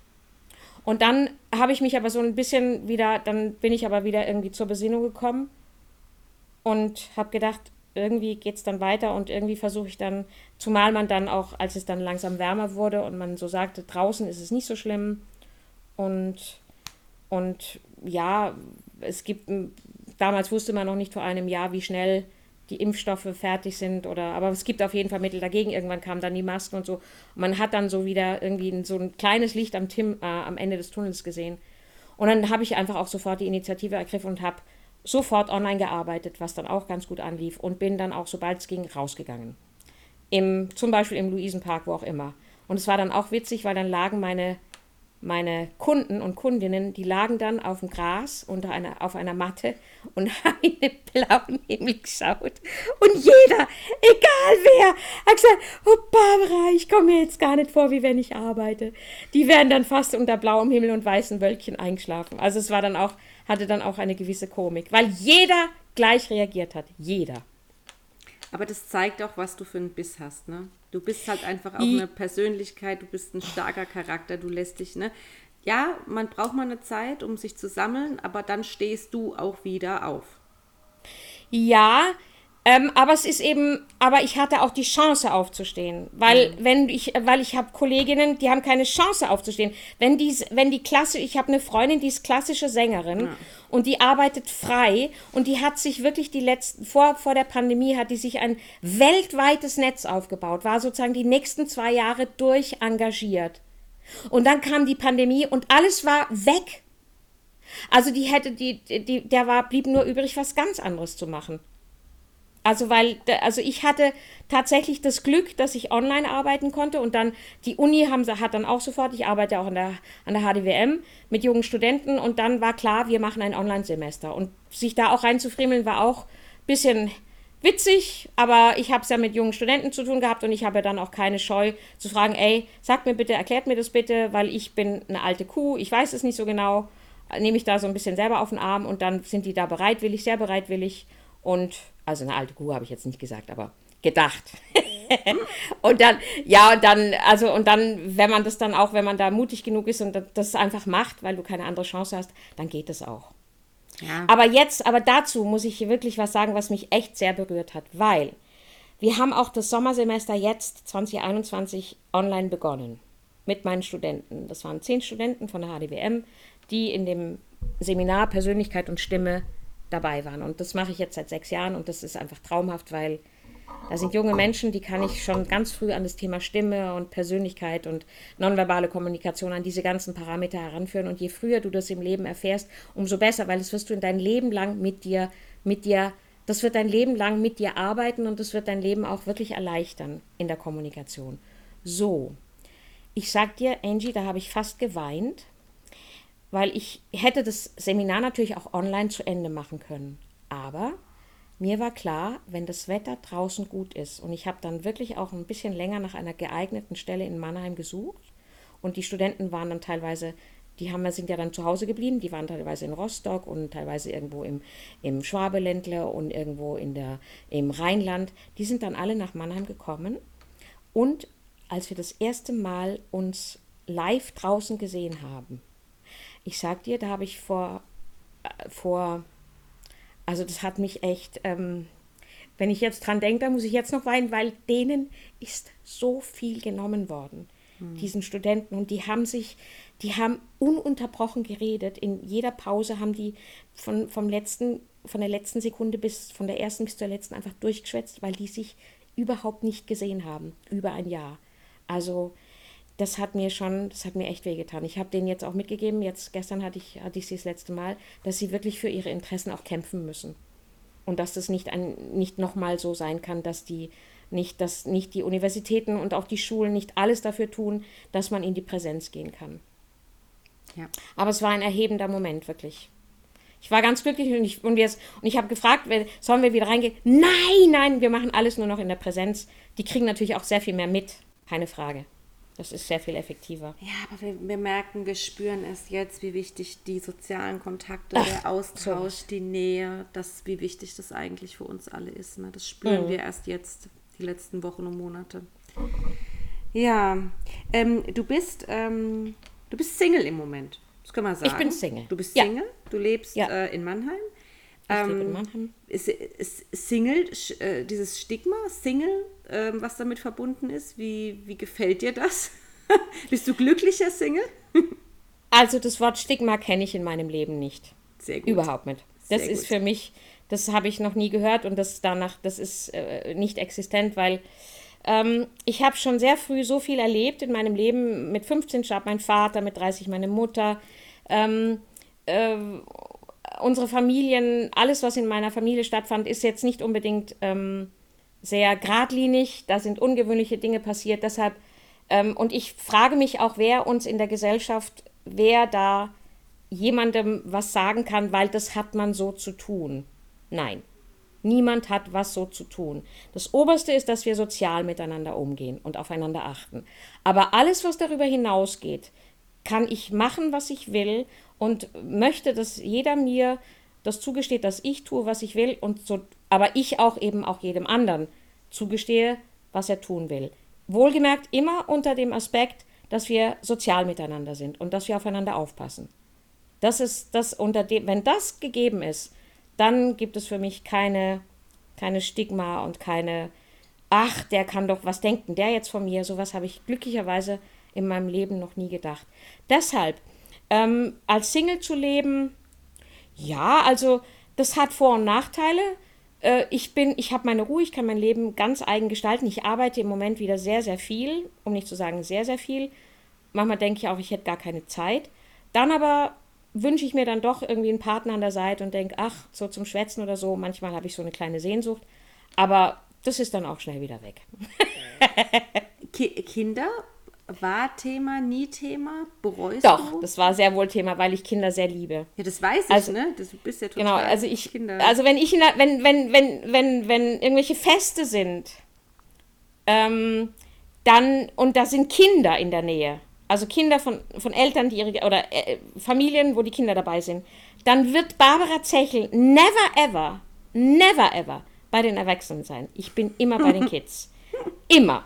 Immer, immer, immer. Weil ich finde es, ich finde, ich finde, wir können, natürlich haben wir Verantwortung über die Kids und so, aber wir können, und da spricht natürlich auch wieder mein Schauspielerinnenherz, aber wir können so viel von Kindern lernen. Die, die sind noch so un, weißt du, sie sind noch so, da ist noch nichts.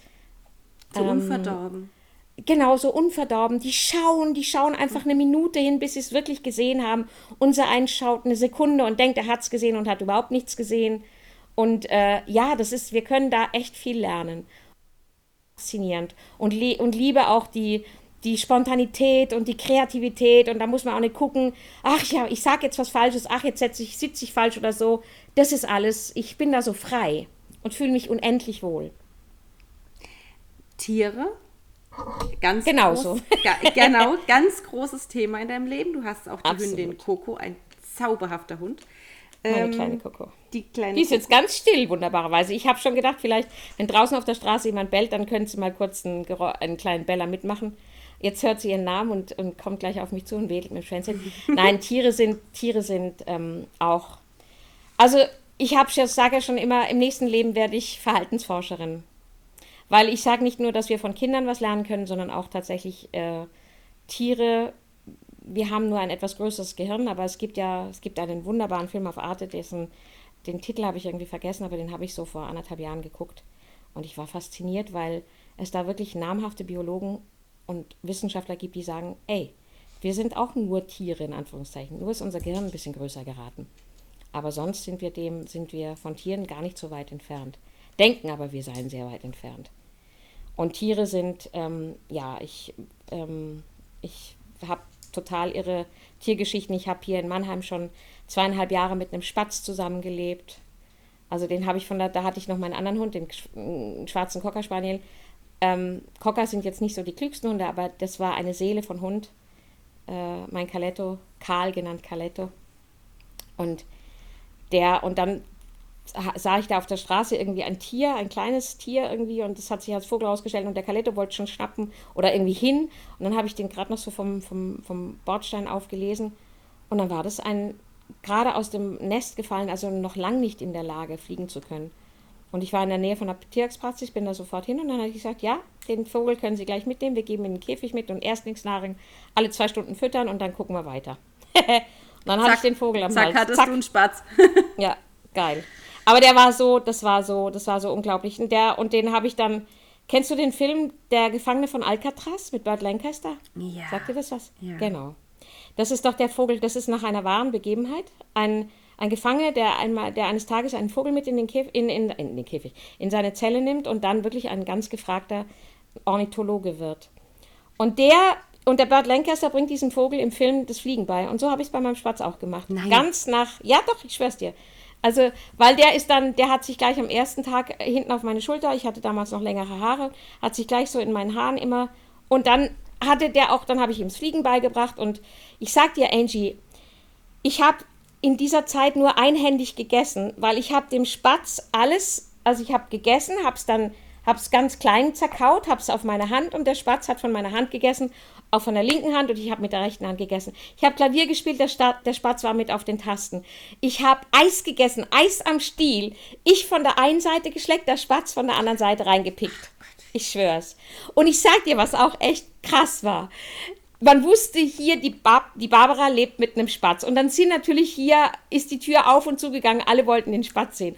Und dann waren gestandene Männer, die dann so sprechen so und so 1,90 Kaliber sind, die dann so, und ah, die wir dann aber trotzdem ganz, ganz aufgeregt waren. Und dann ist denen der Spatz auf die Schulter geflogen, weil er ja zahm war, Achtung, dann, ah, da ist ein Vogel, guck, guck, Papi, da sitzt da auf meinem, und dann, dann ist aus dem Ding, aus der, Starre, aus der Stimme, ist dann, ah, da sitzt da, guck mal, da ist er, da ist er. Das war, Herrlich. ich hab, ich hab, es war so genial, das war echt klasse.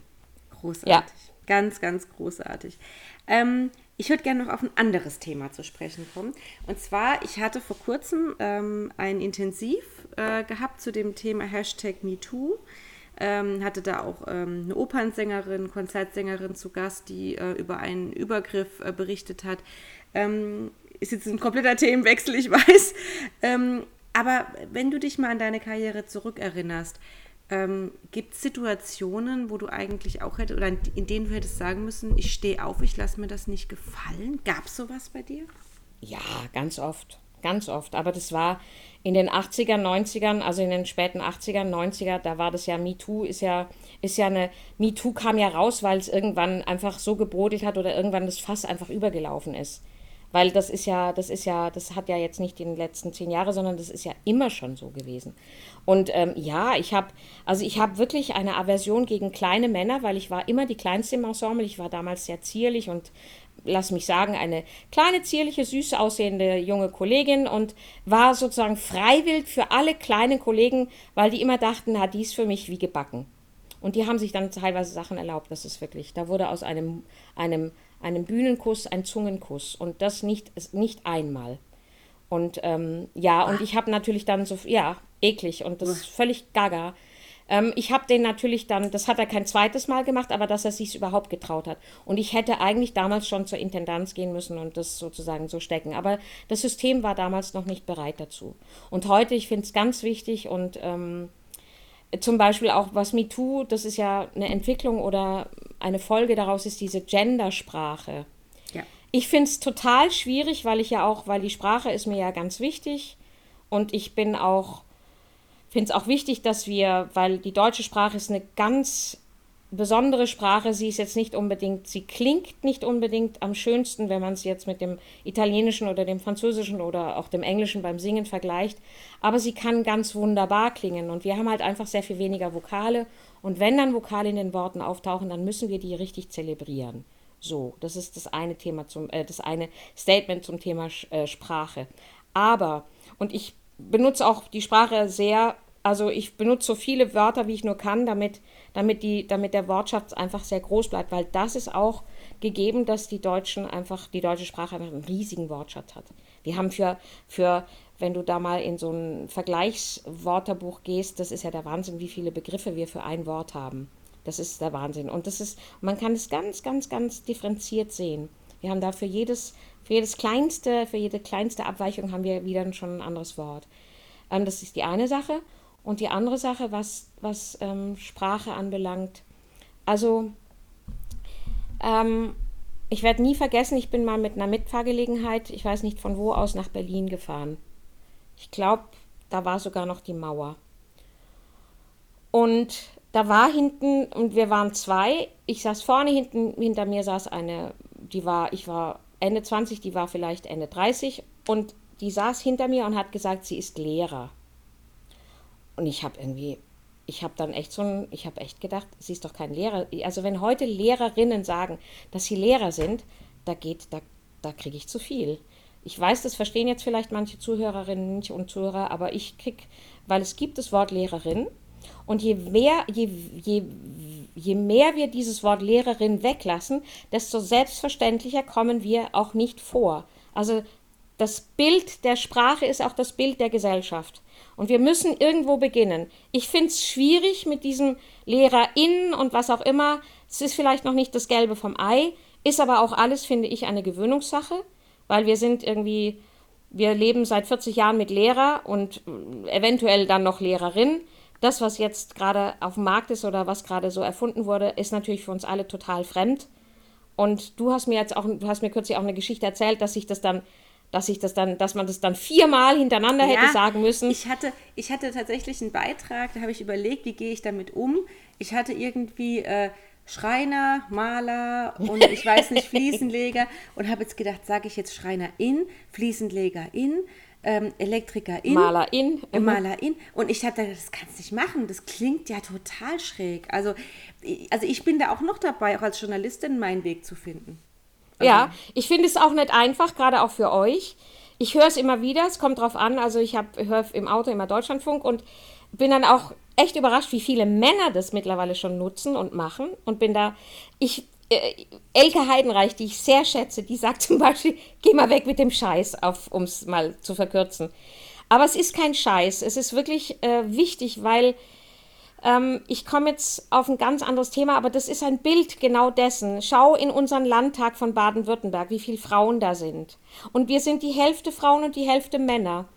Und wir kommen jetzt von MeToo. Also wir, wir müssen uns in dieser Gesellschaft zeigen und es geht über die Sprache und über das, dass wir auch einen Stopp senden und dieses Stopp auch ernst genommen wird. Egal, was wir anhaben und wenn wir den Minirock der Miniröcke der Miniröcke anhaben, das geht keinen was an. Wobei, das ist auch nochmal eine Geschmackssache. Aber das ist, äh, weil, weil dann ja öfter mal das, das Argument kommt, ja, wenn die mit so einem kurzen Rock rumkommt, äh, äh, ankommt, dann muss sie sich nicht wundern, wenn sie dann, wenn sie dann blöd angemacht wird. Hallo? Ähm, das ist das eine und ähm, und es endet eben auch dann immer noch, wir sind im Jahre 2021 und MeToo ist auch ein Teil von dem, dass Frauen immer noch weniger verdienen als Männer. Ja. Hallo? Hallo? Ja. Geht's noch? Ja. Und das ist, und das ist, wir können das nicht ein, wir Frauen können das echt nicht einzeln. Ich sag dir was, was mir echt auch, das ist ein Element aus meinem Arbeitsalltag. Ich arbeite mit ganz vielen Ärzten und zwar mit Ärzten, die Führungspositionen, also auch mit Klinikdirektoren, mit, mit, ähm, mit Oberärzten, mit, Fach, mit Chefärzten, mit solchen, also dieses Kaliber. Und eben das gleiche auch mit Fachärztinnen, Chefärztinnen, Klinikdirektorinnen, so und so. Die Männer kommen zu mir, weil sie die Arbeit mit sich, an ihrer Stimme, an, ihrem, an ihrer Präsenz, an allem neugierig macht und weil sie das ausbauen wollen und weil sie spüren, da ist ein Potenzial, das können sie weiterentwickeln. Aber es ist mehr aus einem Impuls heraus der Neugierde und der sich verbessern wollen und so. Also schon auch, also ich, ich, ich werte das überhaupt nicht, das ist nicht schlecht, im Gegenteil. Aber ich erlebe den Unterschied, weil die Frauen kommen zu mir und zwar ohne Ausnahme. Ich betone ohne Ausnahme. Die Frauen kommen alle zu mir, weil sie ihren Job aber sowas von in Gefahr sehen. Weil sie, wenn sie mal nicht richtig präsent sind, wenn sie mal irgendwie ein falsches Wort sagen, wenn sie mal schwach sind, sofort der nächste Mann um die Ecke kommt und eventuell der Posten in Gefahr ist. Und das ist das Jahr 2021. Und ja. das macht mich echt richtig traurig, Angie. Das absolut. Ich kann das, kann das nur unterschreiben. Wenn wir jetzt mal ähm, in, den, in den anderen Bereich ein bisschen rübergehen, ähm, generell die Stimmung an Theatern. Jetzt gar nicht mal so MeToo, sondern man hört immer auch, gerade in den Theatern, hinter den Bühnen äh, ist doch ein relativ harter Konkurrenzkampf. Es ist ähm, schon relativ heftig, was da abgehen soll. Kannst du das bestätigen? Hast du das so auch erlebt?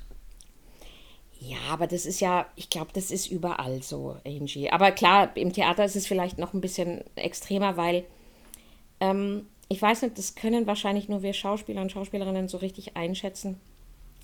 Weißt du, wenn du Theater spielst und dann machst du dich wirklich bei jeder Probe nackig und in der Vorstellung sowieso. Also du ziehst dich seelisch aus. Und das macht dich natürlich total angreifbar. Und wenn du jetzt, ähm, und wenn dann, und dann ist Kritik oder dann ist das, das ist, also du bist da einfach men, ähm, psychisch immer in so ein bisschen Ausnahmezustand. Sei es, dass dir was gut gelungen ist, dann freust du dich, sei es, du kommst nicht zurecht mit den Proben, dann bist du irgendwie, es ist immer so, es ist was anderes, als wenn du täglich zur Bank gehst oder so. Oder ähm, über andere berichtest, wie ihr Journalistin, so, wobei ich euren Job auch ganz schön, den finde ich auch heftig. Aber Bühne und alles, was damit zu tun hat, ist schon nochmal eine eigene Kategorie. Allerdings das, was dahinter ist, dass man sagt, dass man um Rollen kämpft. Also ich habe das auch gemacht. Ich wusste, ich weiß, ich habe eine Rolle, ähm, äh, da, da, da, da hat man mir gesagt, Barbara, du spielst die Fiorella in den Banditen von Jacques Offenbach. Und es stand fest und dann hieß es plötzlich, nee, das macht doch nicht die Barbara. Ah, da bin ich aber sofort zur Intendanz hoch und habe gesagt, was? Also habe ich sofort, habe ich sofort gedacht, hey, und habe dann, weiß gar nicht mehr, was ich gesagt habe. Es könnte sein, dass ich gesagt habe, hey, die kann doch gar nicht so gut singen wie ich. Also ich weiß nicht, da, da fährst du dann alle, alle Register. Also Wenn ja. Krallen ausgefahren. Alle Krallen ausgefahren, genau. Ich habe dann die Rolle dann tatsächlich auch gesungen, aber klar und und ähm, ja, also natürlich, das ist halt und dann gibt's halt, ist es halt auch so ein Job, wo du das muss man schon sagen, so dieses Klischee, ein Schauspieler, eine Schauspielerin zu sein, das hat schon auch ganz viel mit Eitelkeit zu tun. Bei Eitelkeit, also ich finde zum Beispiel Eitelkeit was ganz Wichtiges im Leben. Also, und ich bewundere die Menschen, die es ganz wenig haben.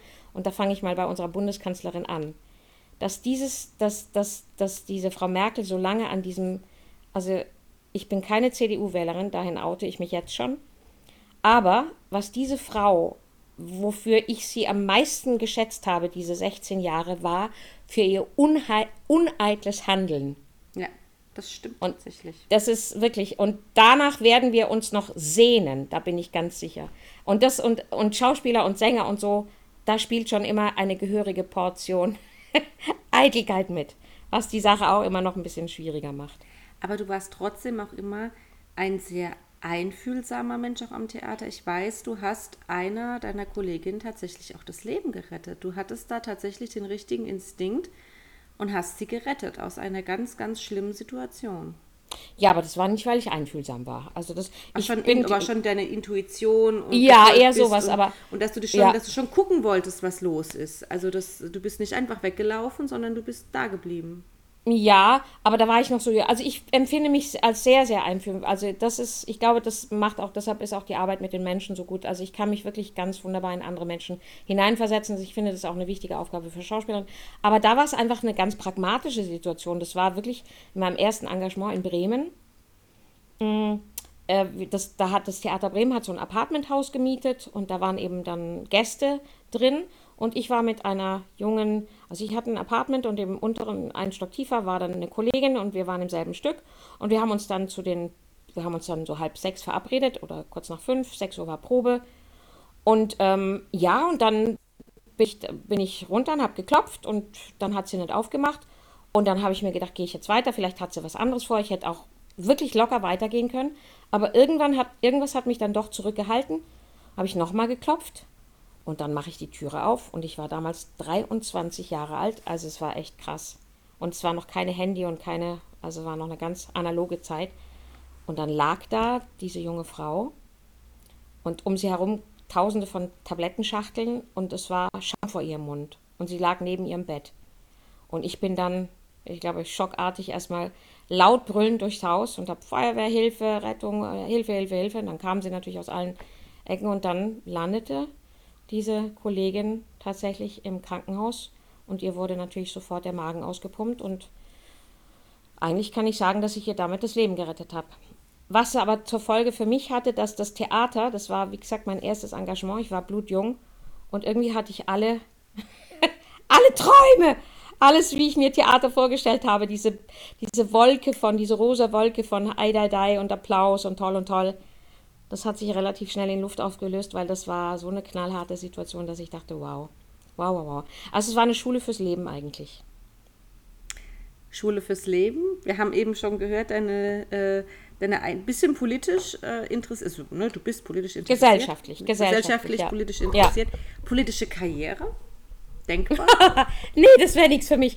Also für meine, ich glaube, dass ich schon für gute Sachen kämpfen würde, aber ich bin so wenig diplomatisch. ich glaube, ich würde, ich, also obwohl ich jetzt ein bisschen diplomatischer geworden bin, aber so vor 20 Jahren, da gab es für mich nur Schwarz und Weiß und ich habe dann echt auch für, ich, ich habe so das Gefühl, für gute Ziele gekämpft, aber, aber ich glaube, ich bin da, ich bin da noch, also da muss ich irgendwie noch zehnmal auf die Welt kommen, ich Politikerin werde. Dann, dann würde es mich schon interessieren, aber ich glaube, da habe ich überhaupt nicht das diplomatische Zeug dazu. Und was machst du jetzt aktuell? Also klar, natürlich wir hier daheim, das ne, logisch. Aber was steht bei dir momentan sonst noch so auf der Agenda jetzt außenrum? Dein Kommunikationstraining, Artikulationstraining? Also eher Kommunikation. Also oder, Kommunikation. Ne, oder, Kom oder Kommunikation. Genau, ja. ähm, aber sieht man dich irgendwie bühnenmäßig, theatermäßig äh, die nächste Zeit? Naja, das ist ja irgendwie, also es gibt schon, also wieder, also Ella und Louis wartet, aber es ist ja alles so wackelig. Verstehst du? Also, ja, wenn man heute, also ich habe, äh, nächstes Jahr gibt es, ich hoffe, dass das dann stattfindet. Also es gibt noch so ein paar wunderbare, tolle Dates, ähm, wo ich dann auf der Bühne stehe und tatsächlich mehrere Abende mache. Aber es ist natürlich alles auf der Kippe.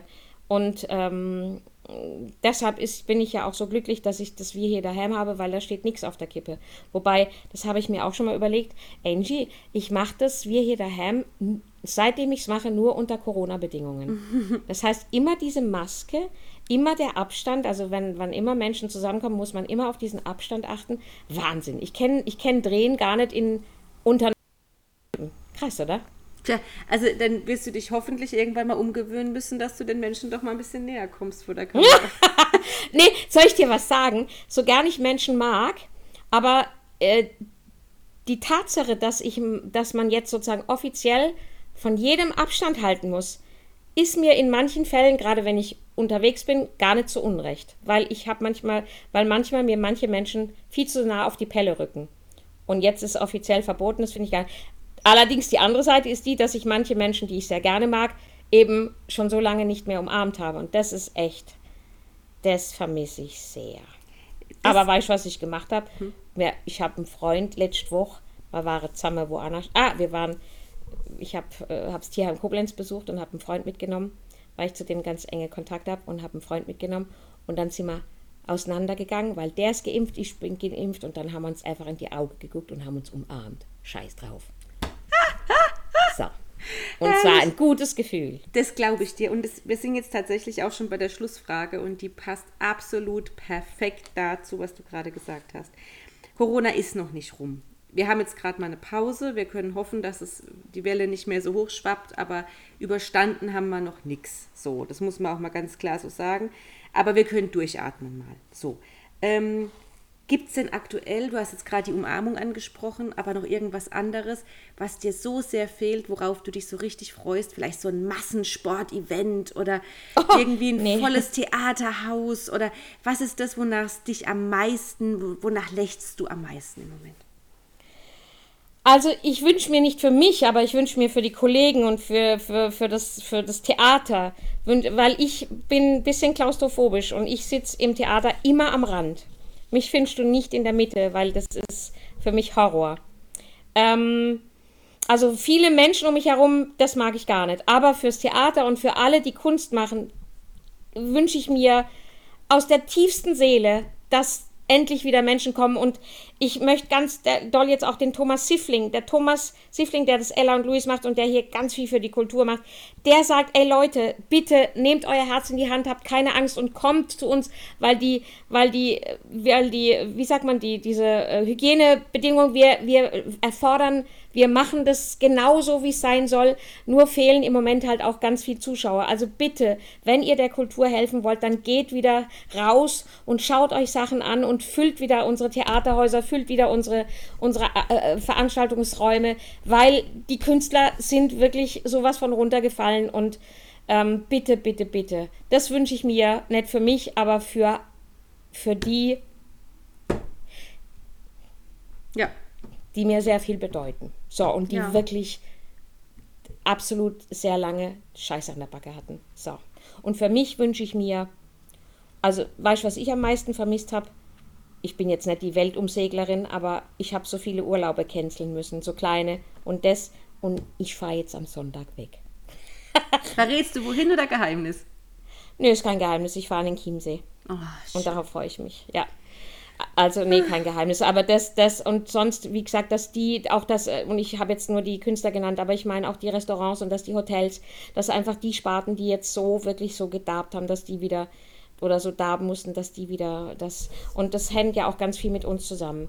Und jetzt eins möchte ich noch sagen, ein Appell an alle, die was zu tun und zu sagen haben in diesem Land, im Bundesland und im Land, bitte stattet die Schulen und stattet die Universitäten mit diesen Geräten aus, weil es kann nicht sein, dass Schüler weiterhin in irgendwelchen Wechselunterrichten oder sonst wie, weil es gibt mittlerweile, ähm, kann man durch alle möglichen Maßnahmen verhindern, dass die Schüler, du bist eine Mutter, wobei deine Kids gehen noch nicht in die Schule, aber in den Kindergarten immerhin, dass das, das kann nicht sein, dass die Schüler schon wieder in irgendwelchen Wechselunterrichten oder sonst wo sein.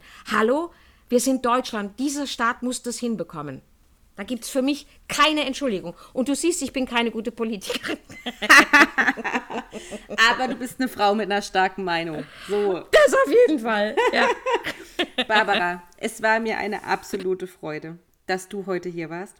Liebe Zuhörer. so viel babbeln können. Ja. Oh, das tut mir leid, Angie. Ist okay. Ach, perfekt. Du hast es ganz, ganz toll gemacht, Barbara, dass du hier dabei warst und so viele schöne Geschichten erzählt hast. Also ich bin mit Freude dran geblieben und habe dir zugehört.